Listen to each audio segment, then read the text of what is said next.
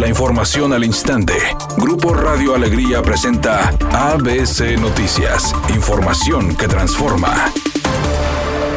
Para agilizar la descarga del certificado de vacunación contra COVID-19 fueron instalados dos módulos de atención en San Nicolás de los Garza. La Secretaría de Bienestar en conjunto con el municipio y los delegados municipales formarán parte de la estrategia que arrancará próximamente. Esto luego de una serie de quejas por parte de los ciudadanos que reportaban problemas para descargar el documento, pues aunque ya se habían aplicado la segunda dosis, la actualización tarda en reflejarse en la página federal.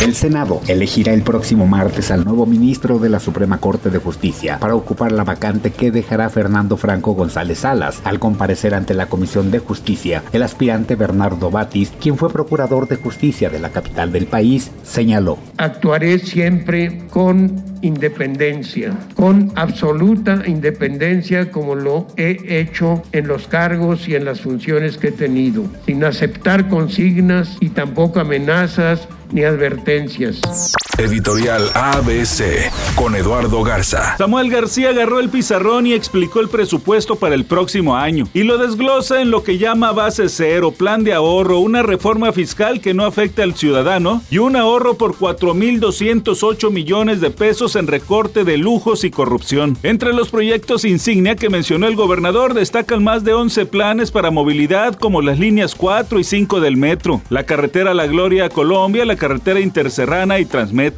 Además, un mayor equipamiento a la Fuerza Civil, una agencia de calidad del aire y un CIMEPRODE que recicle y que genere ingresos, así como mayor inversión a turismo y pueblos mágicos. Así, con peras y manzanas, sí le entiendo el presupuesto. ¿A poco no? Al menos esa es mi opinión y nada más. Fuerza Regia volvió a mostrar que va en serio por el título de la Liga Nacional de Baloncesto Profesional al vencer 97-3 a los Astros de Jalisco y poner la serie 2-0 en su favor. Oderano Sique, quien fue expulsado en el último cuarto, fue el mejor del equipo regiomontano al hacer 28 unidades. Le siguió Rodney Green, quien hizo 18 puntos y además colaboró con 5 rebotes y 4 asistencias. Ahora la quinteta regia buscará definir en casa la serie y llevarse el campeonato. El tercer juego de la serie se realizará este domingo en el Gimnasio Nuevo León a las 4 de la tarde, mientras que el lunes será el cuarto juego a las 20 horas. Fuerza Regia busca el bicampeonato y su cuarto título en la Liga Nacional de Baloncesto Profesional.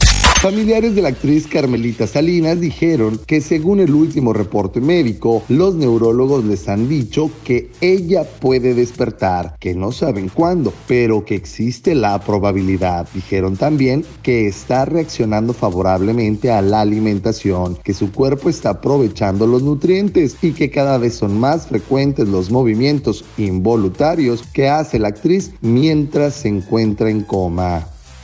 Temperatura en Monterrey 17 grados centígrados.